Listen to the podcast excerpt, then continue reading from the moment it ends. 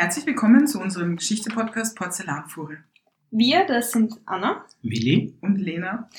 In unserem Podcast plaudern wir teils über Personen, die seltener beleuchtet werden, über frivole Geschichten, über Themen wie beispielsweise angebliche Doppelgänger des Kaisers oder wir lassen auch die Badefrau der Kaiserin Elisabeth zu Wort kommen.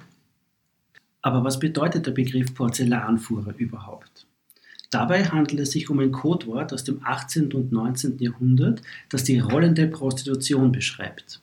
Also begleitet uns doch auf dieser Reise durch die unbekannten und auch pikanten Geschichten aus vergangenen Zeiten. Und jetzt einsteigen und zuhören.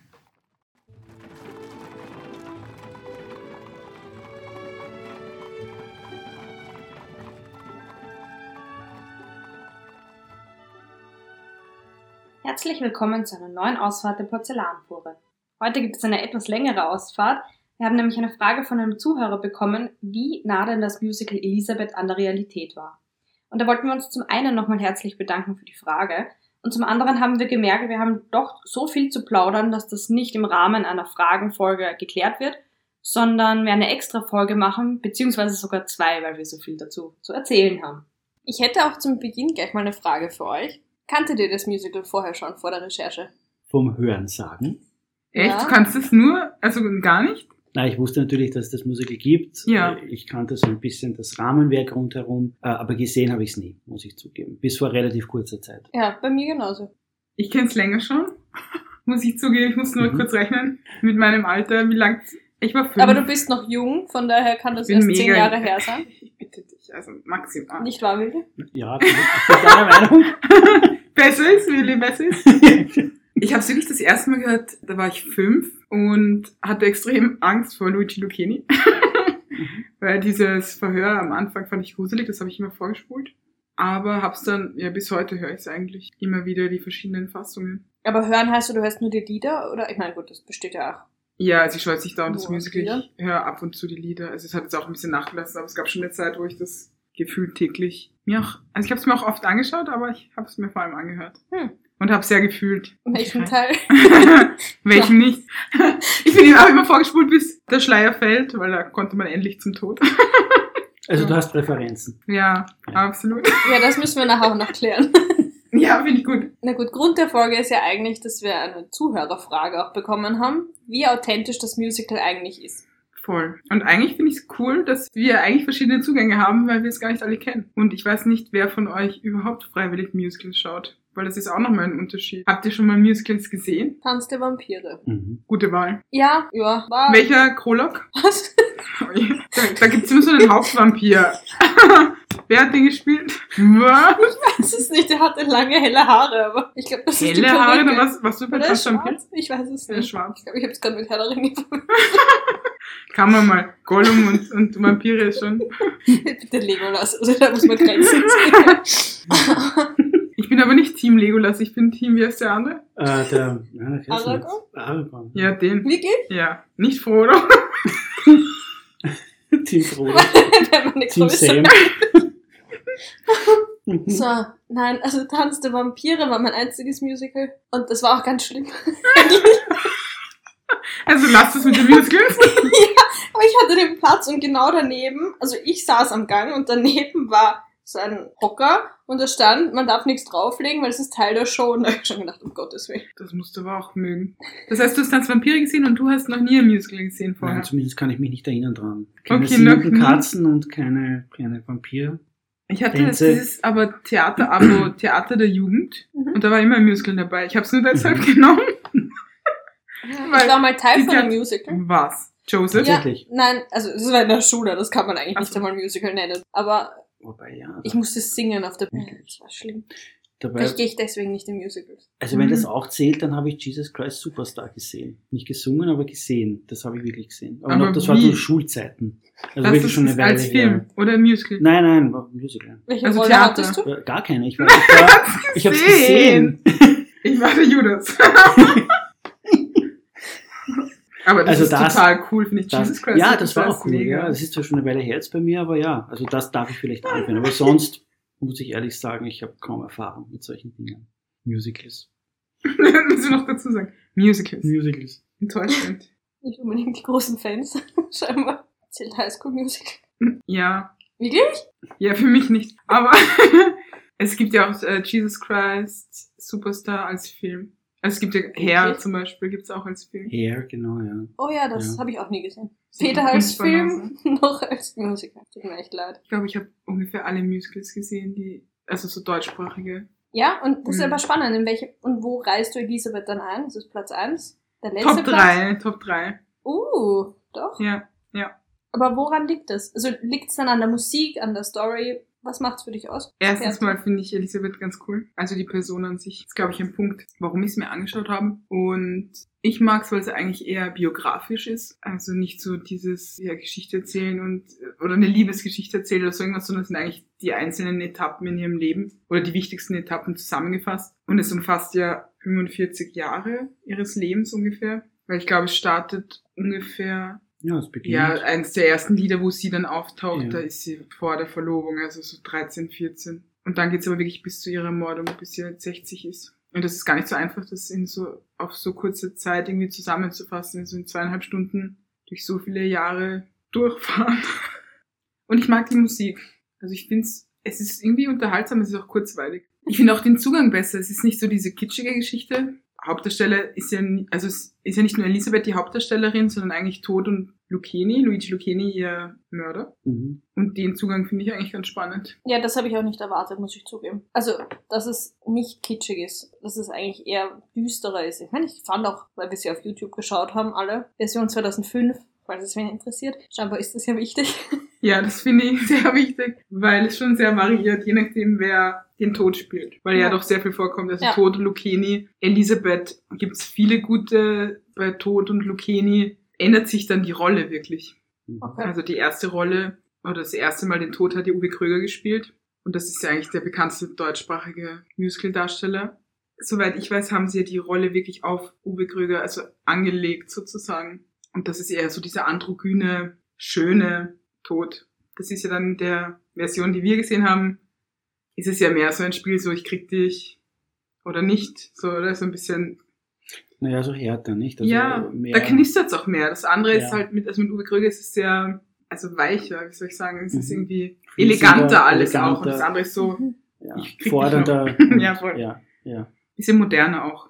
Also ich glaube, für die Zeit hat es gepasst mit Uwe Kröger, aber es ist ja dann doch so ungefähr zehn Jahre später, denn die Uraufführung des Musicals war am 3. Ja, September 3. noch September. 1992, Theater in Wien. Und was ich interessant finde, das Musical stammt ja von Sylvester Levi und Michael Kunze. Die haben dem damaligen Intendanten Peter Weck Mhm. erzählt, dass sie eben ein Musical über Elisabeth machen wollen. Und der hat gemeint, ist eine gute Idee, aber bitte nichts Kitschiges. Und ihr wisst ja noch, wer Peter Weck ist. Was hat der mit Elisabeth zu tun?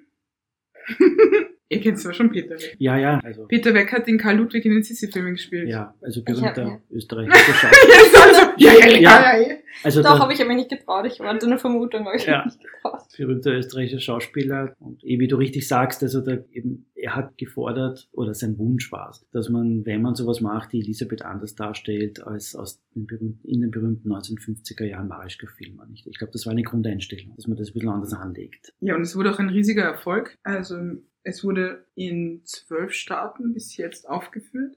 Auch außer, Also vor allem im asiatischen ja, Raum. genau. Ja. Wie so oft. Also gerade Elisabeth im asiatischen Raum ist immer noch sehr beliebt. Es gibt ja auch Mangas und Mhm. alles. Mangas- König Ludwig und Elisabeth sind beide Ja. für die Manga-Szene ganz wichtig. Ja, und in sieben Sprachen. Ich habe es damals gesehen, dass es, also nicht, ich war nicht drinnen leider, aber dass es in Finnland auch spielt. Nur im asiatischen Raum ist es oft so, dass eben Frauen den Tod spielen und Lucchini. Ja. Da ist es noch normal. Also normal. Ja, aber bei uns war das ja normal, hat sich dann geändert und jetzt ist es so, im asiatischen Raum ist es noch immer so, dass es eigentlich alles von Frauen gespielt wird. Mhm. Ja, in Japan, glaube ich, gibt es Mhm. da recht berühmte Aufführung, wo nur Frauen das gesamte Ensemble bilden.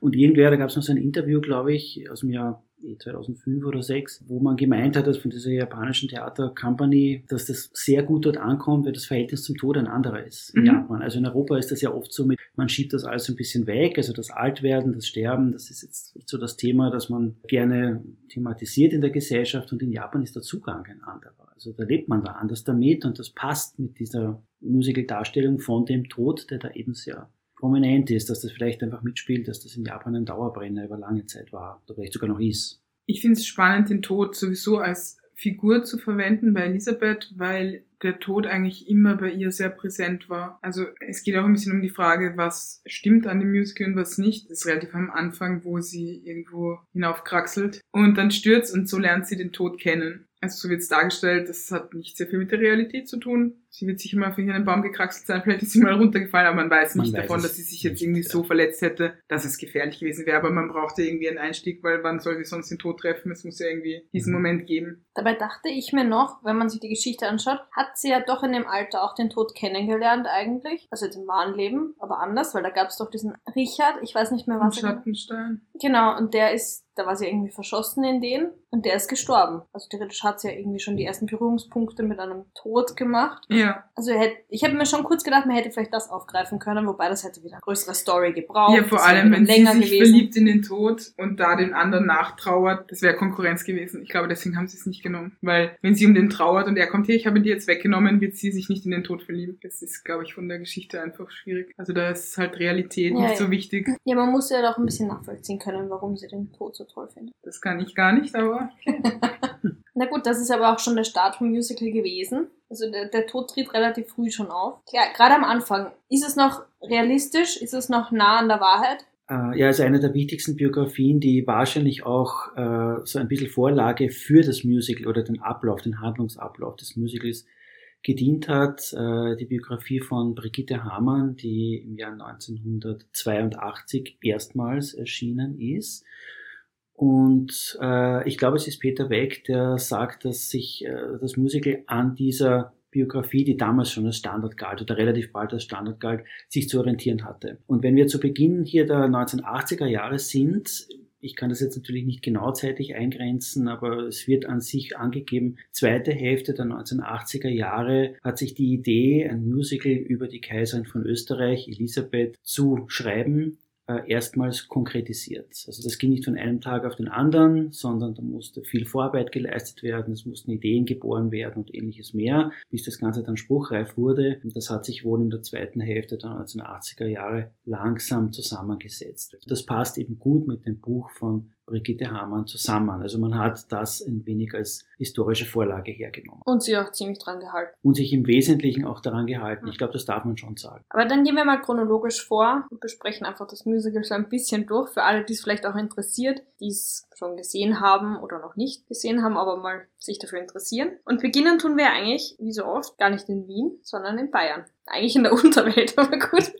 Ja, also das ist eingeleitet, eingeleitet wird das Musical, äh, also der Prolog, wenn man so möchte, diese Anfangs, diese Eröffnungsszene eigentlich in der Unterwelt, ja, in einer Zwischenwelt, wo Luigi Lucchini, also der Mörder Elisabeths, dann nochmals einem Verhör unterzogen wird, von einer nicht einsehbaren, aus dem Off sprechenden Stimme, wo er sich nochmal rechtfertigt und da kommt die Frage, warum er eigentlich Elisabeth ermordet hat und die Antwort ist, weil sie es wollte oder weil sie es will. Das ist spannend, also aus mehreren Gründen für mich. Wie gesagt, ich kannte das Musical vorher so gut wie nicht. Also ich bin da so ein bisschen neu oder Quereinsteiger, weil das ein Zugang ist, der schon ein bisschen eigenwillig ist. Nicht? Also man, man lässt den Mörder zu Wort kommen, man verwendet diese Person als Erzähler, der durch die gesamte Musical-Geschichte durchführt. Es geht ja über, über zwei Stunden und macht so eine Eröffnung, die ein bisschen ungewöhnlich ist. Also schon der Eröffnungspart ist eigentlich dunkel gehalten, ist relativ finster, wenn man so will, so ein bisschen mystisch bis ins Erschreckende hinein. Also das ist nichts Lustiges, das ist nichts, nichts Aufheiterndes, nichts Fröhliches, äh, gar nichts. Also man beginnt die ganze Geschichte von hinten aufzurollen. Das finde ich schon mal ganz interessant. Das ist eine Idee, die vielleicht nicht jeder gehabt hätte, der ein Musical schreiben will. Vor allem haben wir den Tod als Hauptdarsteller und auch in diesem Anfang geht es eigentlich darum, dass Elisabeth sterben wollte, um beim Tod zu sein. Also Lucchini sagt ja, sie wollte es. Damit ist aber gemeint, dass sie wirklich sterben wollte im Sinne von endlich mit dem Tod vereint. Und das braucht man ja für die ganze Handlung. Und das ist, auf das überhaupt mal zu kommen. Ja, das ist, ist wirklich auch interessant. Ich, ich finde ich finde überhaupt, also es ist so, es ist ein recht remutiger Ansatz. Mhm. Ja, weil ja. wenn man sich überlegt, vielleicht ganz grundsätzlich, warum macht man Musical? Also da sind Songs drin, also Lieder drin, da sind Personen drin, irgendwie Stimmung drin und so weiter. Äh, aber natürlich macht man sowas und diese Dinge sind in aller Regel wohl nicht billig, um Leute ins Theater zu kriegen. Äh, und ich glaube, es ist schon ein gewisses Risiko, da ein Musical so aufzubauen, dass man eigentlich kaum Hauptpersonen hat oder Figuren hat, die so richtig sympathisch sind. Also ich habe, wie ich da, darauf zugegangen bin und sage, ich, ich schaue mir das jetzt an, gibt es eigentlich drei. Das eine ist natürlich die Elisabeth selbst, das ist keine Frage, aber die ist eben nicht geradlinig. Also da gibt es Elisabeth die Egoistin, ja, die sagt, ich will so sein, wie ich bin, und da gibt es diese Rudolf-Szenen, die für mich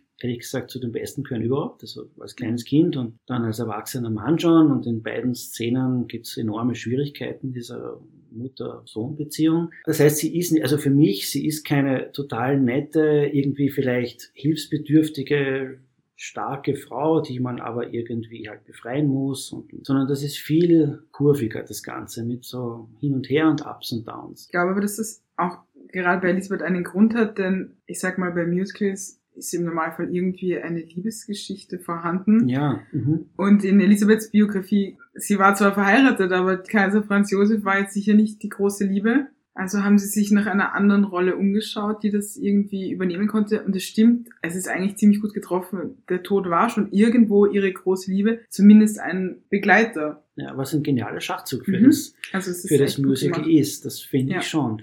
Und da wären wir eben schon bei der zweiten Hauptperson. Es ist der Tod. Mhm. Und man stellt sich die Frage, will man den als Protagonisten haben, der einem sympathisch ist, mit dem man sich identifizieren kann? Hier vor allem auch schwierig im deutschsprachigen Bereich, wie du schon gesagt hast, der Tod ist ja bei uns nicht sehr positiv besetzt. Ja. Ich finde aber gerade in diesem Musical, also ich finde, es ist irgendwie schon positiv zu bewerten. Wobei, er ist auch ein bisschen schwierig gesagt, weil er ist ja auch nicht durchgehend eine nette Person. Nein, gar nicht. Der Ähm, ist ja, er ist nun mal der Tod. Ja. Also er hat seine Aufgaben zu Ja. machen und man darf nicht vergessen, er macht gewisse Dinge, um sie zur Verzweiflung zu bringen. Ja. richtig. Also dafür, dass sie eigentlich am Schluss dann mit ihm geht, ich finde, im ist, weitesten Sinne. Ja, wobei ich finde in dem schwierig. Fall noch viel schwieriger, dass er eben, gut, Elisabeth flirtet ja auch teilweise mit ihm, tanzt mit ihm. Aber das, das mit dem Rudolf, das finde ich, hat einen viel schwereren Beigeschmack. Weil er da Ja. mit dem Kind redet und das Kind mitnehmen will und sagt, ich bleib dir nah, das ist schon. ja, es ist so ein Umgarnen. Nicht? Ja, das das ist ist so ein, schon beim Kind.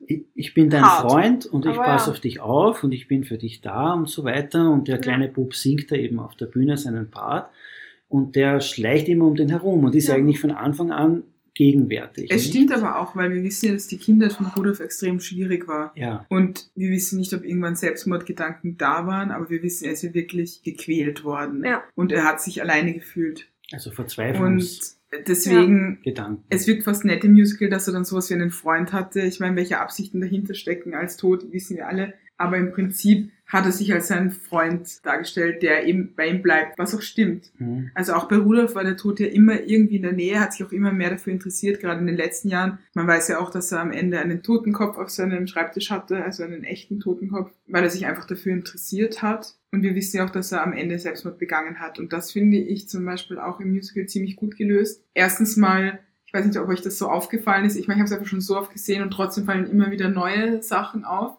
Wo er ihn das erste Mal trifft als Kind, könnt ihr euch erinnern, das an das Bühnenbild? treffen sie sich auf der Todeskutsche. Eigentlich das erste Mal. Und diese Kutsche kommt dann häufiger vor. Also einmal ist das auch bei der Krönung in Ungarn. Also nach der Krönung. Ist die Weil Kutsche auch schwarz? Oder ist die Nein. gold? Die ist Gold. Okay. Aber zwischendurch schwarz. Ich glaube, das wechselt. Aber bei der Krönung ist auf jeden Fall Gold. Warum sie jetzt wirklich bei der Krönung da ist, die Kutsche? Weil es ist ja eigentlich ein Triumph für sie. Aber was hat das mit dem Tod zu tun? Was hat der Tod? Weil er sagt, es ist sein Triumph.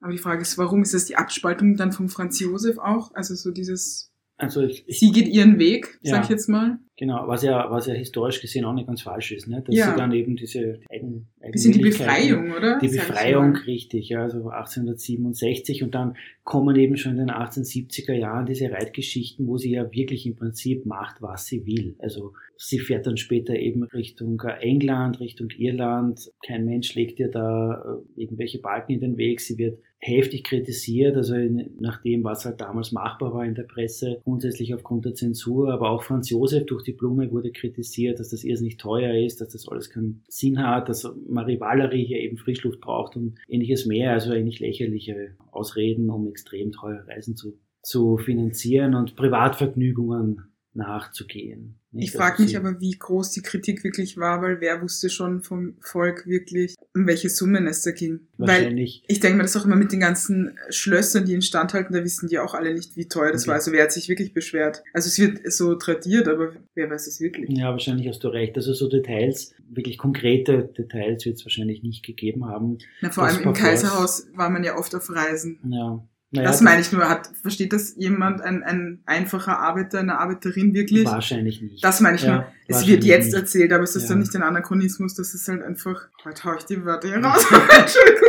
Nein, aber ob das nicht erst später entstanden ist, Na, diese Kritik recht meine haben. ich. Ja, oder man weiß halt nicht, was wirklich alle gedacht haben. In der Zeitung stand, gut, die Kaiserin ist jetzt schon wieder dort und dort. Und dass man dann sich gedacht hat, na, schon wieder auf Reisen oder sowas. Aber in der Zeitung steht ein Teil, was gedacht wurde, ist ja nicht überliefert. Es durfte sowieso nicht wirklich, also Kritik gab es ja nicht am Kaiserhaus, ja das ist schon mal Eben. das eine. Eben. Ja, es gab ja schon so, also Anmerkungen, Andeutungen, dass Elisabeth mit äh, insgesamt um die 30 Tonnen Gepäck Richtung London aufgebrochen ist. Äh, man kann sich vorstellen, dass das nicht gratis gewesen sein wird. Also das Transferieren von Pferden, die an sich schon teuer waren, als Rennpferde waren und, und eben trainierte Pferde waren. Das Stahlpersonal, da konnte man offensichtlich nicht jeden einstellen, sondern Leute, die sich auskennen mussten. Also das waren Experten oder Spezialisten, die mit den Pferden umgehen. Also auch immer man das jetzt interpretieren will, das könnte man jetzt stundenlang fortführen. Ich glaube, das größere Problem für das Volk war, dass sie nicht da war bei wichtigen Anlässen. Mhm.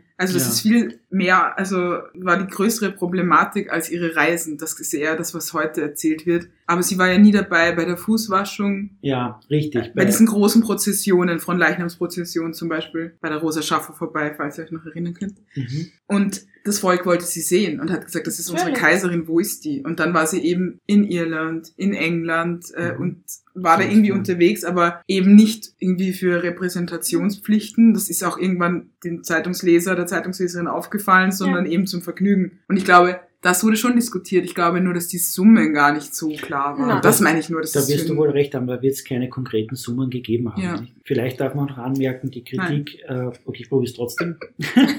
die Kritik ging ja äh, nicht nur vom, also sowieso nicht vom Volk aus und von der Presse bestenfalls sehr verhalten aufgrund eben bekannter Zensurstandpunkte, sondern eben auch von äh, der Hocharistokratie um Elisabeth herum. Nicht? Also Mhm. da gibt's ja Eintragungen in irgendwelche Tagebücher, irgendwelche Briefe, die man gegenseitig sich geschickt hat. Und äh, da kann man schon herauslesen, dass Elisabeth sich, glaube ich, zumindest in vielen Fällen nicht unbedingt beliebt gemacht hat. Mit diesem, wie du schon richtig sagst, mit dem Glänzen durch Abwesenheit, mit dem im Stich lassen des Kaisers, die Kinder, die halt doch allein waren, solange sie noch Kinder waren, später relativiert sie das vielleicht, solche Sachen halt. Aber das kommt auch, finde ich, trotzdem drü- rüber, auch im Musical, weil der Hof hat ja doch auch eine gewisse Rolle. In Form von bestimmten Personen, aber auch hin und wieder bei diesem Schachbrett mit Sophie hat man schon Das das, ist Gefühl. das Lustigste, wie sie da reitet. Ja, die So Sauerei, mit- genau. Ist eh, ist, ist gut gelöst. Also, Das ist wirklich ist gut gelöst. Und das Ja, ist wieder ist so, dieses gemacht. Bühnenbild ist teilweise so gut und auch, dass sie so lächerlich Ja. gemacht Ja. wird Ja. irgendwo, Ja. was es ja auch war. Was ich aber schön finde, bei Sophie zum Beispiel gibt es die Szene, du hast vorhin erwähnt, mit dem Ruder, wo er klein ist und er möchte ja eigentlich zu seiner Mutter. Das ist ja so die erste Szene, wo er auftaucht. Und die Sophie bekommt es aber mit, stellt sich davor und sagt, warum ist er jetzt überhaupt da? Also die, die Gouvernante ist noch dabei und fragt, was, was er da irgendwie machen will. Und er hat gesagt, ja, er will ja zu seiner Mutter. Und sie hat gesagt, nein, weil wer zum Herrscher bestimmt ist, darf kein Mutterkind sein, also soll er erzogen werden und nicht die Mama kuscheln, so ungefähr. Und das ist das, was man kennt, aber was sie da noch, oder zumindest sie in ihrer Rolle so reingelegt hat, sie dreht sich dann fast weinend um. Und das kommt ein bisschen raus, dass Erzherzogin Sophie vielleicht nicht durchgehend die böse Frau war, sondern einfach sehr pflichtbewusst. Weil die Diskussion kommt ganz häufig mit Sophie, die böse Schwiegermutter, einfach wird sie nicht gewesen sein, aber sie hat auch sehr spezielle Söhne. Also, ja, die kann auch froh sein, dass sie die irgendwie angebracht hat. Ich meine, gerade Franz Josef war sowieso einer, der ja wirklich nur dafür gelebt hat, zu arbeiten. ja. Das heißt aber, er war auch kein Ehemann. Er war vor allem, ja, Kaiser. Kaiser war er aber irgendwie auch nicht, er war halt Regent. Also eigentlich ja, wie gesagt, der erste Beamte Staates. des Staates und das war Ja. er wirklich. ja. Also der hat die, alle Akten durchgearbeitet und dann war erst der Tag beendet. Und er hatte, selbst wenn er Urlaub hatte, hat er sich die Akten mit oder auch nachschicken lassen teilweise. Und das hat auch Elisabeth, so in, nicht im Musical, aber so auch wirklich geärgert, dass er eigentlich nie Zeit hat. Mhm. Und ich glaube, dass das auch sehr schnell dann anfänglich, wo es ja noch irgendwo eine Liebesgeschichte war, sich dann bald verändert hat. Weil sie war ja alleine in Luxemburg, beziehungsweise ja leider nicht ganz alleine, weil die Schwiegermutter kam immer und hat vorbeigeschaut und wollte sie eben zur Kaiserin dressieren. Gut, also wir sind zuerst in der Unterwelt, also Unterwelt, ja, Todeswelt, was auch immer das ist. Fegefeuer. In der nächtlichen Welt der Toten und Träumer, so heißt es original. Ja, und dann sind wir schon in Bayern. Das heißt, wir fangen eigentlich an, äh, Elisabeth ist so 14, ja, und dort trifft sie ihren Vater. Der sich gerade bereit macht zur Jagd. Also es gibt scheinbar ein Familienfest und er möchte wohl fliehen vor dem Ganzen und geht auf die Jagd und Elisabeth kommt und sagt, sie würde lieber mit ihm mitgehen und generell lieber sein wie er als Ja, das- Prinzessin sein. Genau, es kommt da eigentlich schon der Charakter raus von der richtigen Elisabeth. Also eigentlich keine Pflichten, keine Repräsentation, sondern lieber frei. Und äh, ist ihrem Vater ähnlich, hat man auch sehr lange erzählt, dass sie sich sehr gut verstanden haben, haben sie eigentlich nicht. Aber ähnlich waren sie sich. Ja. Also gerade die Reiselust, auch Interesse am Orient. Gut. Ah ja, stimmt, Gedichte schreiben und Zirkus, das ist es. Also Also, Zirkusreiten. Ja. Ja, und Genau. da kommt ja auch dann dieses Zitat, was ja heute auch noch oft erzählt wird, dass sie sagt, sie wäre lieber keine Prinzessin, sondern lieber Zirkusreiterin, Artistin. Ich meine, das zieht sich auch bis heute durch. Mhm. Und das stimmt ja auch, wenn sie nicht Kaiserin gewesen wäre. Sie, wär, sie war eine der besten Reiterinnen ihrer Zeit und eigentlich wirklich Artistin. Also was sie da vollführt hat, ist wäre schon ein Video wert gewesen, glaube ich. Was wahrscheinlich nicht ganz so passt, auch wenn das jetzt wirklich Kleinigkeiten sind, ist, dass es ein Familienfest gab, glaube ich, in Bayern, wo verkündet wird, Helene wird die neue Kaiserin, also die ältere Schwester Helene.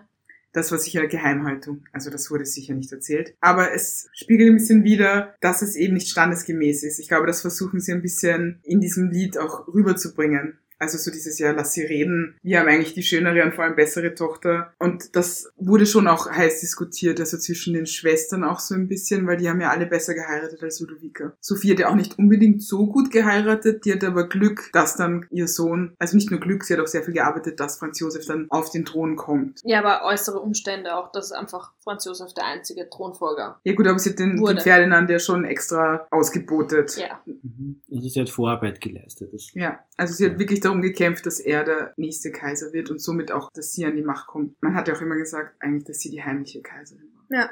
Und in Ja. den ersten Jahren war sie es auch. Also da gibt's auch keine Diskussion eigentlich. Also sie hat Mhm. generell, sie war eigentlich der Kaiser und die Kaiserin in einem. Ja. Also man hat ja auch gesagt, sie sei der einzige Mann bei Hofe. Also sie war wirklich sehr streng und sie wusste genau, wo sie hin will, aber auch nicht von Anfang an. Und ich glaube, das vergisst man manchmal in der Beziehung zu Elisabeth. Sie war ja auch eher ein, ja, kam ja auch aus Bayern und wusste nicht, was sie in Österreich erwartet. Sie kannte auch ihren Mann nicht, war dann eher enttäuscht, weil auch er eher so ein, ja, durch die Heiratspolitik der Habsburger körperlich Nicht das Idealbild, das Nicht. sie sich vielleicht gewünscht hätte. Das kommt schon. Ja. Und sie war auch zuerst eher dieses schüchterne Mädchen und hat sich ja dann erst zu dieser Sophie entwickelt, äh, zu diesem Schwiegermonster, wie sie eigentlich heute immer noch in der Forschung dargestellt wird. Aber sie hat einfach sehr viel gearbeitet, dass sie überhaupt so weit gekommen ist. Sie hat ihren Weg gefunden. Ja. das, ich glaube auch, dass die beiden Frauen sich da sehr ähnlich sind. Sie haben beide ihren Weg gefunden, aber halt komplett unterschiedliche. Und da hat sich auch das Verständnis gefehlt füreinander. Ich glaube, dass sie sogar teilweise Verständnis hatten. Das ist aber alles schon ein bisschen rausgeflogen aus der Forschung. Also Mhm. es geht auch viel mehr um dieses, die böse Schwiegermutter, aber ich glaube schon, dass sie ihr einfach auch ein bisschen helfen wollte. Die wusste ja auch, was am Hof so erzählt wird. Und sie war nun mal nicht standesgemäß. Und das ist einfach in dieser Gesellschaft damals so gewesen, wenn du nicht standesgemäß Ja. bist, dann bist du auch nichts wert. Ja, und da nochmal zurück zum Musical auch. Das ist ja dann zwar ein bisschen später erst, aber es wird ja auch das Wort Bauernadel verwendet für Elisabeth und die Familie. Und das ist halt schon, das klingt schon hart. Ja, und das liegt aber daran, dass ihr Vater Herzog Max ja nicht von Bayern war, sondern in Bayern. Und das war noch eine Nebenlinie. Ja. ja. Und das wusste man gerade in Wien. Da war das schwierig. Und Elisabeth hat es ja später dann aufgebrochen. Also es durften ja auch nur ganz bestimmte Frauen zu ihr, also diese appartementmäßigen Damen. Also Protokoll extrem kompliziert in Wien. Ja, da springen wir auch ein bisschen vor, aber nochmal zurück zum Musical. Sind wir da jetzt schon bei der Verlobung? Aber eigentlich kommt jetzt zuerst noch der Franz Josef in der Hofburg, weil da sieht man die Beziehung zwischen Sophie und Franz Josef, weil sie ihm eigentlich sagt, was er zu tun hat. Also er wäre gerne weicher, also sagt er selber in dem Lied. Er würde halt lieber weniger mit dem Kopf entscheiden als mit dem Herzen und Sophie fährt da drüber und sagt, du bist Kaiser, man muss dich ernst nehmen und deswegen sei streng, sei hart. Aber das ist etwas, das langweilt mich langsam, muss ich zugeben.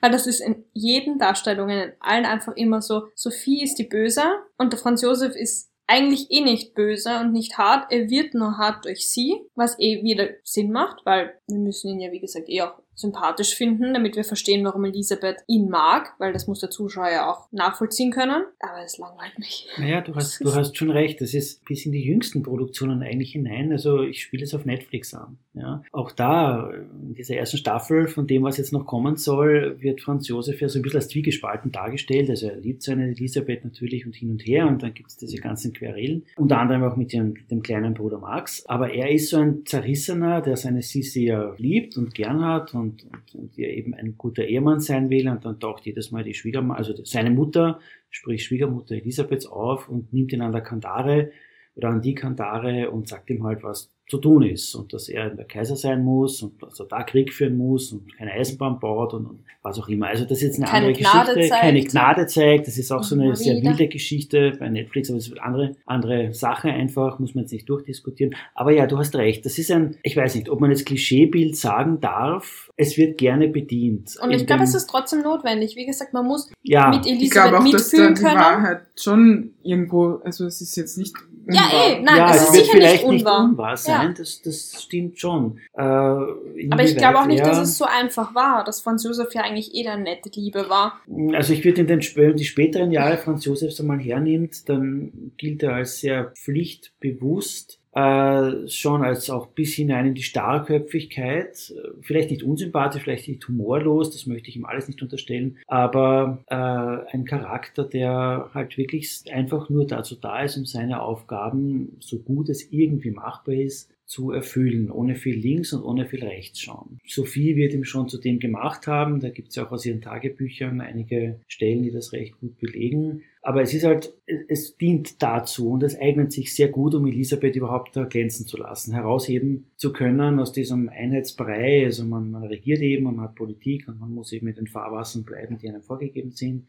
Und die Elisabeth ist eben die, die da ausbrechen will, ja. nach allen möglichen Richtungen. Also das stimmt schon, das wird einfach, das Bild wird einfach vermittelt.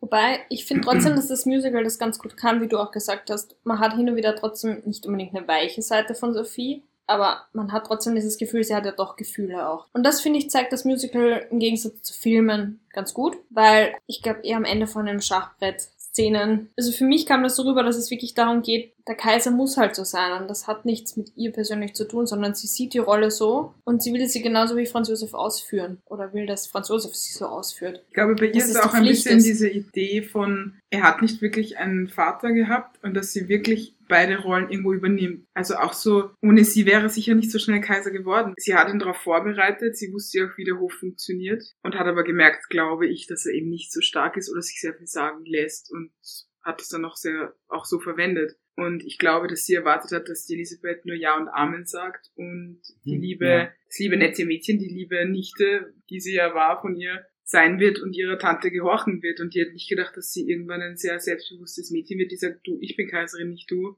stell dich mal hinten an. Und das hat sie gemacht. Ja. Irgendwann. Aber Wobei in den ersten sie auch gesagt Jahren hat, hat sich das nicht getraut. Also, ich bin Kaiserin und ich tue, was ich will, aber ich, ich bin halt weg. Na gut, da war Sophie dann schon. Das ist aber später, ja. Also das ist schon wieder wurscht. Und bei Elisabeth ist der Knick einfach dann mit den Kindern. Ja. Also da gibt sie dann auf. Ja. Also vorher kämpft sie, hat Franz Josef auch auf ihrer Seite, also da ist es eigentlich wie ein Familienleben. Und durch den Tod von Sophie, also von der Tochter, ist einfach ein Bruch da. Und ja. sie erholt sich ja nicht, sie wird ja wirklich depressiv gibt sich auch die Schuld, weil man hat sie vor der Reise gewarnt. Findet ihr, das kommt raus aus dem Musical? Was dass genau? Elisabeth, also man liest es ja häufig, dass Elisabeth fast ein bisschen aufgibt, die Kinder, durch diesen Schicksalsschlag, dass sie unbedingt die Kinder dabei haben wollte in Ungarn und dass sie dann nicht die Kraft hatte und sozusagen im Kampf mit Sophie aufgegeben hat. Findet ihr das auch so? Und deswegen ja Marie, äh, Valerie dann das Kind ist. Es kommt aber auf jeden Fall im Musical vor, dass in dem Kitschlied, also das kommt ja auch zweimal vor, aber das Kitschlied da kommt drinnen vor, dass sie den Rudolf schützt mit diesem Ultimatum, aber ihn dann eigentlich abschiebt. Also ihr ging es nur darum, dass sie Recht behält, dass sie vor allem entscheiden kann, wo sie dann wohnt, also welche Reisen sie machen kann. Das steht ja auch in diesem Ultimatum und hat aber den Rudolf ja in Wien gelassen. Sagt sich aber so einfach, du kannst nicht den Thronfolger rausnehmen und jetzt mit ihm Mami-Urlaub machen. Das, das ist ja der Gedanke und generell Mutter im 19. Jahrhundert. Das gibt es nicht. Es ist einfach nur, sie hat das Kind zur Welt gebracht und danach geht sie das Kind eigentlich nichts mehr an. Und heute immer zu sagen, oh Gott, sie war eine schlechte Mutter, sie, es gab das nicht, Mutter als Rolle, das, das ja, hat es nicht gegeben. Aber also, ist es dann nicht auch legitim Vorwurf. zu sagen, dass es ja. relativ normal war, dass die Kinder vielleicht nicht bei der Mutter waren oder bei ihr und Franz Josef, weil eigentlich hätten die beiden auf Reisen sein sollen, hätten also in, in der, in der Stellung, in der Position, wir bewegen uns da in, im Hochadel, bei diesen ganzen Geschichten. Nicht? Äh, wenn man eine Arbeiterfamilie in derselben Zeit anschaut, dann schaut es anders aus. Aber in, in diesen Kreisen war es durchaus legitim, dass die Kinder an Gouvernanten, an Dienstpersonal, an Lehrpersonal, an was auch immer, Kinderfrauen in den, in den jüngeren Jahren hinübergeschoben wurden. Aber nur ganz kurz, in der Arbeiterfamilie gab es auch keine Mutter, weil da das Kind dann mitgearbeitet Da hat natürlich, Ja. ja, also ich meine, das stimmt schon. da gibt die Rolle Ja. an sich mit dem ja Liebevollen, mit. Emotionen. Das 19. Ich- Jahrhundert ist erst der Das, Begriff das meine ich ja. kommt Also es, erst. es geht nicht darum, dass jetzt eine Arbeitermutter ihr Kind lieber gehabt hätte als eine Kaiserin oder eine Hocharistokratin. Das meine ich damit überhaupt nicht. Es geht einfach nur darum, dass die Position eine andere war, nicht? Und Ja. in, in der Hocharistokratie, also dafür gibt es einige Beispiele, dass man das Kind dann, wenn es mal da war, dann an das entsprechende Personal, das geschulte Personal, Kinderfrauen, Kindermädchen und so weiter, abgegeben hat und ein eigenes Leben auch weitergeführt hat. Ja. Also diese warme Familie, so wie wir das heute kennen, und sagt, natürlich kümmert man sich um sein Kind und sein Baby, als Mama, als Papa und so weiter, das würde ich so nicht sehen. Also da hast du Und schon vor allem recht. auch Bindung. Ja. Also Bindung. das gibt es nicht. Es Ja. gibt keine Bindung. Und was bei Elisabeth auch noch dazugekommen ist, warum sie dann relativ leicht gefallen ist, die Kinder auch dazulassen, sie haben sie nicht wiedererkannt nach ihrer Reise. Die waren ja so klein, Mhm. da war Elisabeth dann schon eben krankheitsbedingt unterwegs und als sie dann zurückgekommen sind, war das so, wer ist diese Frau? Ja, genau. Weil es gab ja auch die Aya, das ist das nächste, die Kinder wurden ja nicht gestillt von Elisabeth. Auch das ist ein wichtiger Punkt, ja. Also diese, diese Geschichten mit den Kinderfrauen, da gab es eben diese Nonna und so weiter, das waren viel engere Bezugspersonen, das sagt der Rudolf ja in seinen Mhm. Briefen sogar, das muss man nicht interpretieren. Der Rudolf selber sagt es so, dass er zu seiner Nonna die enge Beziehung hatte, die er zu seiner Mama eigentlich in der Form vielleicht nicht so sehr hatte. Na gut, nächste große Szenenblock ist dann eigentlich schon die Verlobung. Da sind wir dann schon in Barischl. Genau. Und da wird dann auch die Villa Elz erwähnt, was ja auch wieder zum Beispiel so eine, ein kleines historisches Detail ist, was wieder äußerst Stimmt. akkurat ist. Weil auch- nicht die Kaiservilla, wie man So das immer so vermutet. Also es ist lustig, weil manche kleinen Details in dem Musical sind wirklich akkurat. Liegt auch daran, dass die Frau von Sylvester Levi mit ihm gemeinsam übrigens in Schloss Schönbrunn wohnt und ein, ein ganz großer Fan von Kaiserin Elisabeth ist. Also ich glaube, bei jeder Auktion war die Frau Levi gibt- dabei. Und sie hat wirklich ganz viele Kleider von Elisabeth und bei der ist aber auch so, die bewahrt das richtig auf. Also die schaut auch, dass das erhalten bleibt. Teilweise, glaube ich, gibt es also es als Leihgabe auch an Museen und hat wirklich einen Bezug zu ihr, sag ich mal. Also wollte auch, dass es die richtige Geschichte ist und nicht diese verkitschte. Also sie ist zwar irgendwie ein großer Fan, sieht aber auch die richtige Elisabeth, also mit ihren Ecken und Kanten. Also eher den Menschen und nicht den Mythos. Gut, was ist mit der Verlobung? Die passt eigentlich ganz gut. Es kommt wieder Lucchini ins Spiel, der eigentlich erzählt, was dort passiert ist. Und das ist aber eigentlich historisch ziemlich nah dran. Also da ist es auch so, Franz Josef sollte eigentlich Helene, die ältere Schwester von Elisabeth, heiraten. Er sieht aber Elisabeth, verliebt sich in sie und Bis zu einem angeblichen Originalzitat, was ja in Briefen überliefert ist, was Franz Josef über Elisabeth angeblich gesagt hat, mit der, sie schaut aus Mandel. aufspringenden Mandel, ja. Also sogar das wird eingebaut. und Lippenrot wie Erdbeeren. Ja. Was für ein Romantiker. Also über mich hat das noch keiner gesagt. Noch, wer weiß. Ja. Und Elisabeth entscheidet sich, sagt ja, wie wir auch wissen, stimmt das natürlich. Äh, Spoiler. was aber der Unterschied ist, hier im Musical, sie sagt ja und sie liebt ihn. Hat man das Gefühl, so kommt es rüber. Im echten Leben wird es heute so dargestellt, dass, dass, dass sie da nicht so begeistert war. Aber aus den Briefen lässt sich eigentlich sagen, dass sie schon in den ersten Monaten oder sogar Jahren verliebt waren. Also es sind es ist wirklich sehr liebevolle Briefe, die es da gibt zwischen den beiden. Also das Verhältnis war jetzt nicht von Anfang an schwierig, weil das auch schon mal diskutiert worden ist, ob das nicht auch wieder so eine, also keine Liebesehe war, sondern doch wieder nur eine ausgemachte. Ich glaube aber, dass Elisabeth eben verliebt war in Franz Josef, nur gar nicht wusste, was da auf sie zukommt. Und das hat sie gemerkt spätestens bei der Reise nach Wien. Glaube ich, da wird dir erst bewusst auch der Druck, wofür du stehst, also dass du jetzt einfach Kaiserin eines Landes bist. Das ist ja, die war 15. Also das war ihr sicher nicht bewusst und sie wurde ja umjubelt, aber es Sie kam zum Hof und nicht zum Volk. Und da war die Stimmung dann doch ein bisschen anders.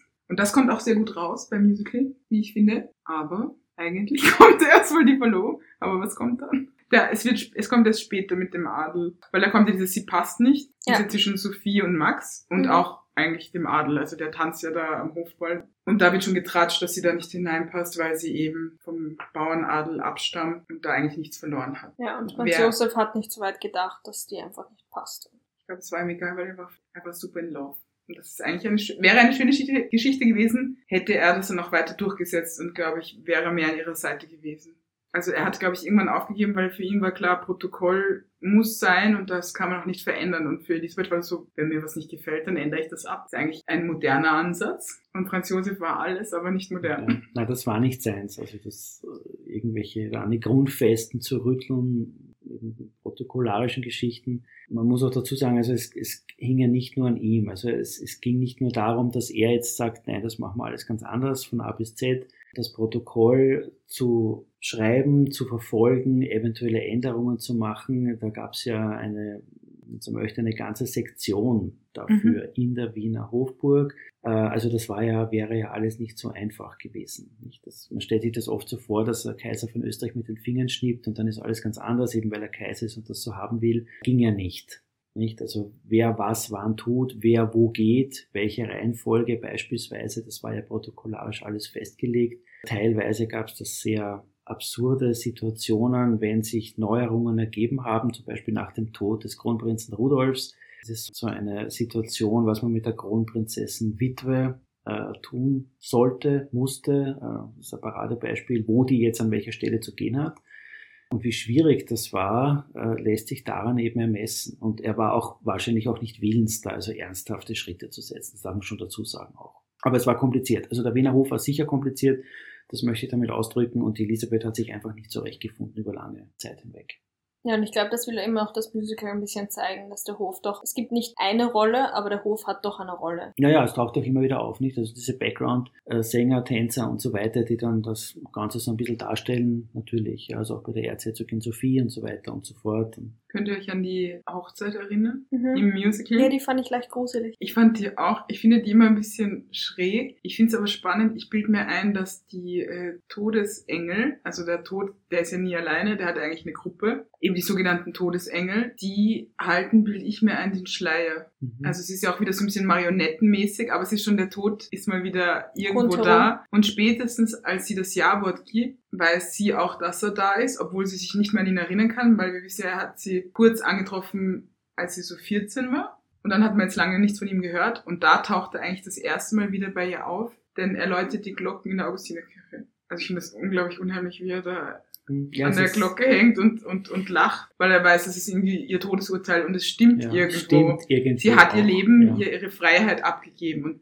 das wird wieder mal ziemlich gut dargestellt, aber man muss, um dieses Musical wirklich zu verstehen, die Hamann-Biografie gelesen haben. Also diese, diese Details weißt du nicht. Wenn du das siehst, das fällt dir ja gar nicht so auf. Du denkst dir, warum hängt der da jetzt an der Glocke? Also, warum gerade bei diesem Lied? Ja. Stimmt. Ja, das, das ist, eigentlich kommt alles viel später oder eben man kennt sich aus, aber muss es so oft gesehen haben, dass dir das so auffällt. Ja, so habe ich es auch noch nicht gesehen, muss ich zugeben. Aber stimmt, umgebracht wurde sie, weil sie die Kaiserin ist und die Kaiserin wurde sie in dem Moment. Es wird ja noch schräger. Es gibt dann das Lied Der letzte Tanz, das ist ja so sein Solo ja. und das ist auf dem Ball. Da ist sie ja noch glücklich, tanzt mit Franz Josef. Man sieht auch die anderen Adeligen und dann taucht er auf mit den Todesengeln. Er lockt sie an und sie überlegt so, irgendwie kommt er ihr bekannt vor. Sie tanzt hier kurz zusammen dann rennt sie aber wieder zurück zu Franz Josef, weil ihr einfällt, ah, das gefällt mir eh gut. Also sie ist eh glücklich, sie braucht den Tod gerade nicht. Gefällt ihm weniger, aber er bleibt da. Also er sagt ja auch, der letzte Tanz wird ihm eh gehören, sie kann sich jetzt zieren, aber am Ende kriegt er sie doch. Ich finde, das ist generell eine Stärke von diesem Musical, dass es viele doppelte Böden hat. Man tut sich natürlich definitiv leichter, wenn man die ganze Geschichte ein bisschen kennt, wenn man eventuell die Hamann-Biografie auch gelesen hat, dann, dann kommt man leichter mit.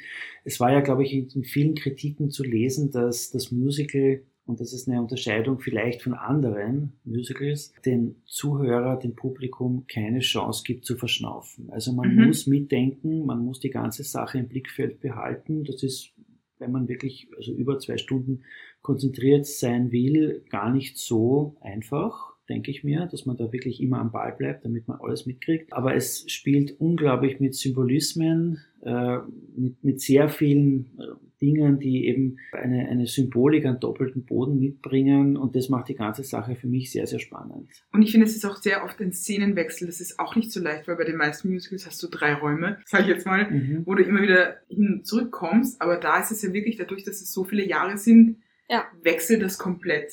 Es ist ja auch nicht so ein riesiges Bühnenbild, weil sie so oft wechseln müssen. Ja. Also oft sind das ja nur Sessel, so wie das mit den Ringen. Ist Sag ich jetzt so. mal, da ist ja nicht viel mehr. Das Oder sind eben so Türrahmen eine Spiegelgeschichte, war's. Die Türrahmen. Kutsche kommt deswegen auch fünfmal vor, weil es leichter ja. ist. Und die Kutsche genau. hat unterschiedliche Bedeutungen, je nachdem, welche, welche Person gerade im Mittelpunkt ist, ja, auch. Ja. Genau. Ist es jetzt die Krönung? Ist es der Rudolf? Ist es, man muss es in Wirklichkeit, merke ich auch wieder, eigentlich mehrmals schauen, damit man immer wieder auf andere Sachen achten kann. Ja, ja, wenn man sie wirklich ist, länger analysieren will. das ist dann doch eine relativ komplexe Ja. Angelegenheit. Und das für Leute wie uns, die jetzt, würde ich sagen, doch ein bisschen was mit Elisabeth schon zu tun hat.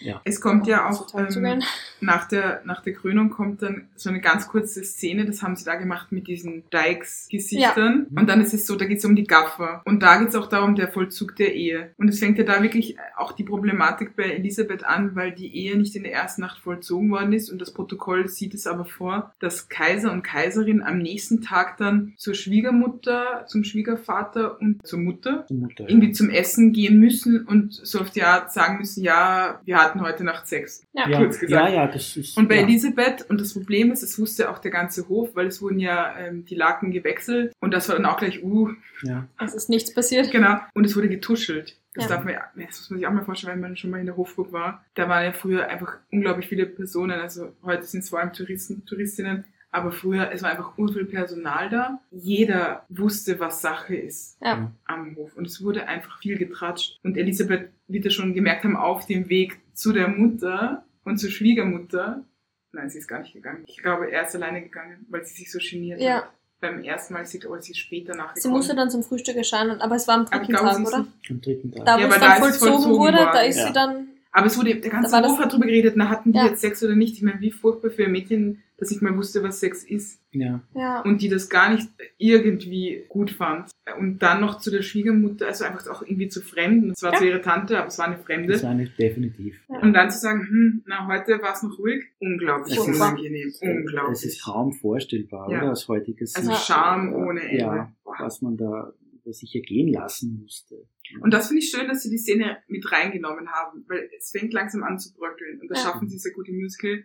Dieses, hey, wir schaffen das zu zweit, geht sehr schnell auf, uh, du bist da aufgewachsen, findest alles gut. Und also sie zieht sich immer mehr zurück. Und Mhm. dann geht es ja darum, die Jahre irgendwie ziemlich stark zusammenzufassen, weil sie sonst gar nicht Das komprimiert, ja. Und du hast aber noch eine Szene, wo du, oder auch ein Lied, wo Elisabeth im Zimmer ist und dann kommt die Schwiegermutter rein. Also Sophie kommt rein und sagt, Ja. warum schläft die denn noch? Und da ist so dieses, du bist hier nicht richtig, du machst alles falsch, eine Kaiserin muss glänzen, so heißt auch das Lied. Stell dich deinen Pflichten, repräsentier und Elisabeth zieht das nicht ein. Und dann kommt ja eigentlich die Hymne des Musicals, das ist dann eh schon Ich gehöre nur mir. Mhm. Und ich glaube, das ist das dezenteste Bühnenbild, das es überhaupt gibt. Also dass auch sie ist nur in diesem Unterkleid Ja. Wie so ein Also nämlich Nachthemd auch so- eigentlich. nicht in diesem, ja eigentlich, es ist nur noch sie selber, also da kommt so die Persönlichkeit raus. Es ist jetzt nicht mehr die Kaiserin, sondern es ist einfach Elisabeth, die sagt, ich will es nicht, wo bin ich hier gelandet so ungefähr und ich will meine Freiheit zurück und sich da überlegt, gibt es jetzt nicht einen Twist in der Geschichte. Also auch selber, kann ich da, komme ich da irgendwie raus, kann ich so weit verbessern, dass ich doch noch glücklich werde. Und dann kommt eigentlich das Lied, wo eben ein paar Jahre zusammengefasst werden und das heißt auch Stationen ihrer Ehe. Das finde ich auch ganz gut gemacht, weil Lucchini ist wieder der Erzähler, der ja eigentlich einen Film projiziert. Ja. Und da siehst du eben immer die Szenen. Und da kommt schon langsam dieser Kampf der Freiheit für Elisabeth. Und da kommt auch der Moment, wo sie sagt, sie will die Kinder mitnehmen auf die Reise. Mhm. Und wie wir alle wissen, dort wartet dann der Tod. Das ist wieder so ein Moment, der, den fand ich schlimm. Weil dann einfach diese Kutsche aufgeht und du siehst diesen, Ja. dieses Kind in dem Sarg. Mhm. Also Sophie stirbt. Also er sagte dann wieder, du musst irgendwann zu mir. Also es ist wieder eigentlich unglaublich ungut und trotzdem ist man so auf der Seite vom Tod Mhm. also diese Freiheit, die der Tod mit sich bringt, ist irgendwie trotzdem positiv, obwohl er ihr dauernd Personen wegnimmt oder ihr auch das Leben schwerer macht. Also der Tod ist halt eine faszinierende Figur, Mhm. oder? Also Franz Josef ist eigentlich langweilig. Er ist Der fällt dir gar im nicht Prinzip, auf. er ist, ja, er fällt nicht alle. auf. Es ist, es ist eine eher undankbare Rolle. Mhm. Er in den späteren Jahren dann, also im zweiten Akt, irgendwo weiter hinten, sozusagen kommt er ihr nach und möchte noch einmal da so einen Versuch machen, das alles zu kitten. Und da ist er ja schon dann mit grauem Bart und so weiter, also ein älterer Herr. Und Elisabeth sagt, funktioniert alles nicht mehr und wir treiben auseinander. Aber im Prinzip ist er ja eigentlich ein öder Charakter.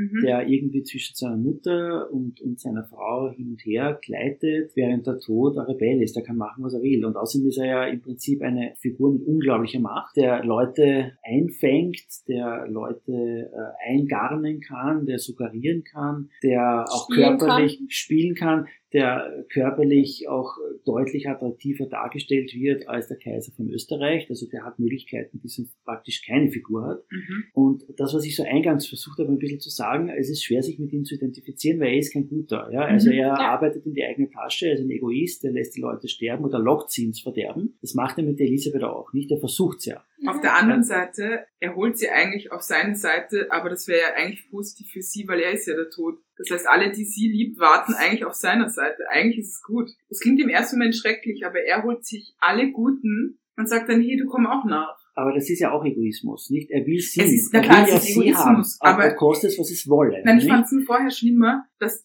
dass man sich so denkt, boah, der nimmt mir alles weg. Mhm. Aber ich verstehe jetzt den. Sinn dahinter, warum der, oder, oder sie dann auch sagt, okay, jetzt gehe ich doch mit dir mit, Ja, sage ich jetzt mal, weil ja eh alle Guten da drin sind. ja, ja. Weil die Also, Sophie wird ja, wie wir wissen, ist anscheinend extra. wie wir in der toten Welt gesehen haben, ja, ist sie nicht bei der Elisabeth. Also sch- schwierig halt, nicht? Also es ist ein, ein wirklich toller Charakter, es ist eine super Idee gewesen, den Toto als eigentlichen Ja. Hauptdarsteller einzubauen und nicht irgendeinen Kaiser, einen Erzherzog oder Ja. wie auch immer oder sonst wen. Aber auch den Lucchini. Das wäre übrigens die dritte Person, die ich am, Mhm. am Anfang habe ich von drei Personen gesprochen, vielleicht noch ganz kurz. Den da reinzubauen, ist, ich möchte jetzt nicht sagen ein Geniestreich, aber es ist eine wirklich gute Idee Ja. gewesen. Ja, als, als Erzähler. Und ja, sympathischen Erzähler trotzdem auch. Also ich finde, es, es kommt ja. so ein Charme mit so ein gewisser, jedenfalls bei Ja, vor allem bei 2005 dem. Versionen. Nein, Bei die, dem, also ja. Serkan Kaya ist in Ja. Also der schafft in Wirklichkeit jemand, der eigentlich nur ein Leben genommen hat am Ende, also eigentlich nichts Positives Mhm. beigetragen hat zu der ganzen Geschichte.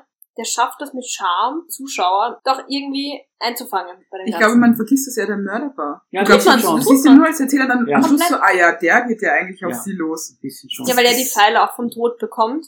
Ja. Also es Ja. ist wieder so, auch er ist er gelenkt. ist nur vom Mittelsmann, er oder? wird missbraucht. Ja. vom Ja. Tod, äh, um eben dann wieder zu erreichen, was diese Überfigur eigentlich möchte. Und am Schluss sieht man ja also die, die letzte Szene im letzten, einen zweiten Akt, bevor der Vorhang fällt, nicht, also Lucchini, der den Strick da so Ja. hochzieht Mhm. und so weiter.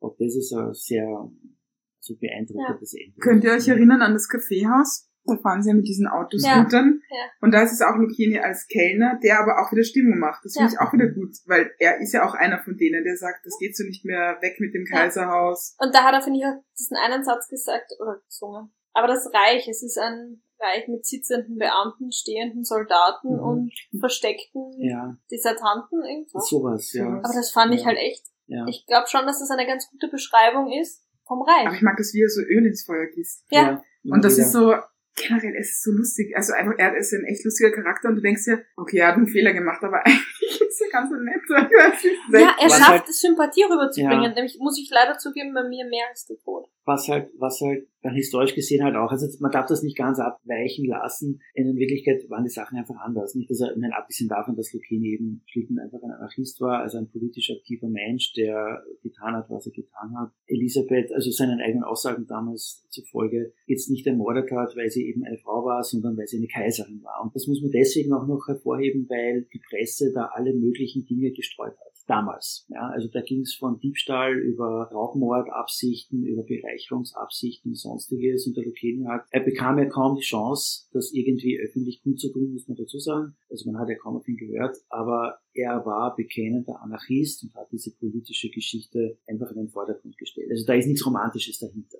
Also wir haben ja vorhin schon erwähnt, dass Rudolf zu seiner Mutter will, Sophie das Ganze dann abwimmelt und das nächste Lied ist dann eigentlich, wie Franz Josef zu Elisabeth möchte, die macht ihm aber die Tür nicht auf, weil sie eben meint, er hört nur auf seine Mutter und nicht auf sie und stellt dann dieses berühmte Ischler-Ultimatum. Ja, was halt auch wieder historisch belegt ist. Dass sie so ein Ultimatum gestellt hat. Genau, und was stand in dem Ultimatum? Dass sie die über die Erziehung der Kinder entscheiden möchte und auch Ja, die Aufenthaltsorte, Ja. genau. Also uneingeschränkt beinahe. Ja, also das war wirklich der Weg in die Freiheit. Und er hat es auch unterschrieben. Und es gibt eigentlich nur sehr wenige Dokumente von Elisabeth, die heute noch erhalten sind. Komischerweise ist gerade dieses Ultimatum eines davon. Also wenn ich Franz Josef wäre, ich hätte es verbrennen lassen. also das Ja. wundert mich bis heute, dass genau das im Archiv geblieben ist. Aber was da noch dazu kommt, ist, sie lässt Franz Josef nicht hinein ins Schlafzimmer. Sie erklärt ihm eben, dass sie ein Ultimatum geschrieben hat, gibt ihm das mit, sperrt aber dann gleich wieder zu und als sie sich dann umdreht, sitzt da wieder der Tod und sagt dann, läuft eh nicht so bei dir, komm doch mit. Und eigentlich brüllt sie ihn da das erste Mal an. Also sie sagt dann wirklich, nein, ich brauche dich nicht, ich mache das schon, ich, ich erkämpfe meine Freiheit. Und er geht dann. Sie sagt, sie setzt aber dann die Schönheit ein. Genau, das ist noch wichtig. Es kommt zwischendurch nur dieses Lied. Das ist eines der bekanntesten Gruppenlieder, das ist Milch. Und da ist auch wieder Lucchini, der, der eigentlich so ein bisschen gegen den Hof irgendwie agiert. Also wieder im Prinzip Also auch Elisabeth schlecht macht. Die sagt, ja, aufhussend irgendwie. genau, und die also er sagt ja, die ganze Milch ist nur für die Kaiserin, weil die badet darin und die Kinder haben eben keine Milch und das kann alles nicht sein und die regen natürlich alle auf, was ja auch stimmt. Also die Armut war ja wirklich sehr groß in der österreichisch-ungarischen Monarchie, also auch in Wien. Das vergisst man manchmal, die große Kaiserstadt, aber auch da war die, die Arbeitslosigkeit hoch und auch gerade in dieser Zeit generell die Selbstmordrate, weil eben ja die Situation schwierig war für die untersten Schichten. Ja, es ist sehr eindrücklich, einfach mit dieser Milchkanne, das macht schon Stimmung.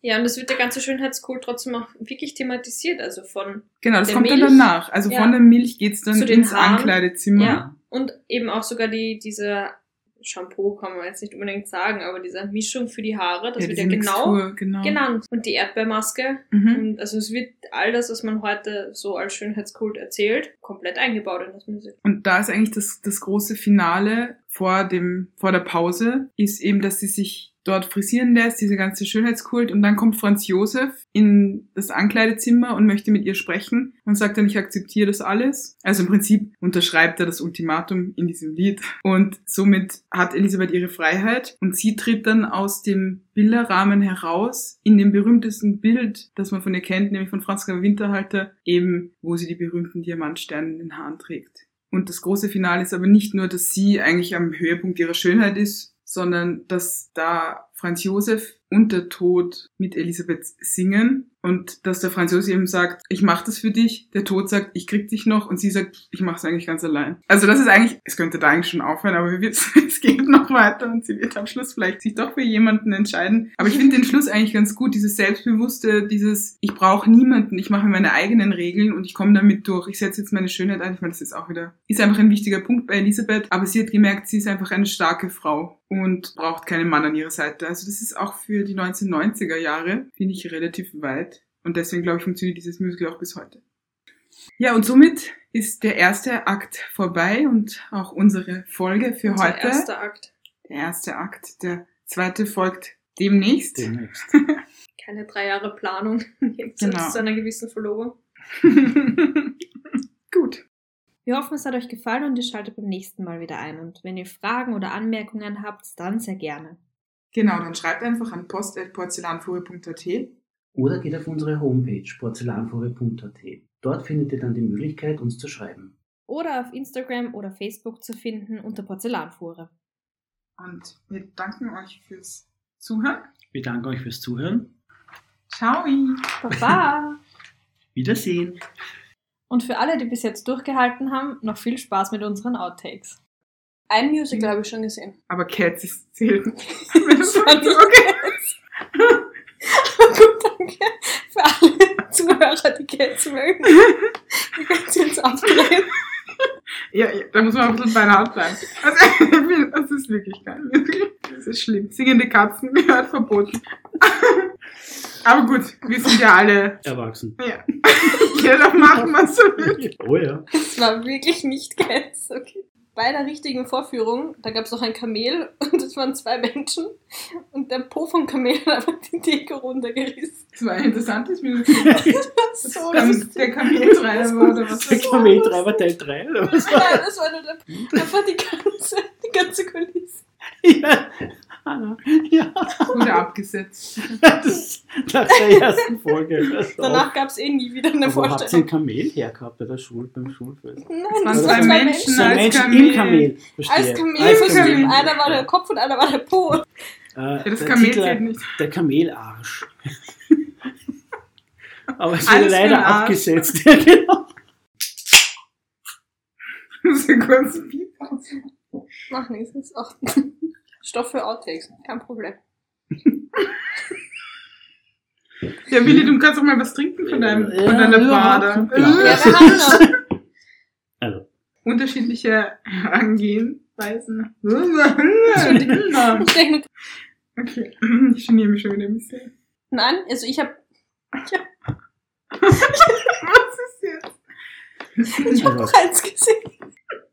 mhm. Ja, so, es. Okay. Dann hau mal raus deine Frage, bitte. Okay. Also los geht's. Jetzt wieder Konzentration. Ja, also Genug du der hast- Späße. Der, der Späße, ja, der Unsittlichen. Also du hast eine, die liebe Anna hat Die eine. liebe Das war schon noch zu Und die Gouvernante, die sagt, los, los, los. Oh, nimmst du das schon auf? Ja. Klar. Es schießt dann was aus mir raus. Und hab keine Ahnung mehr und drück jetzt einfach weiter. Ja, gut, so, dann machen wir nochmal eine Pause. Dankeschön, war's, Bussi.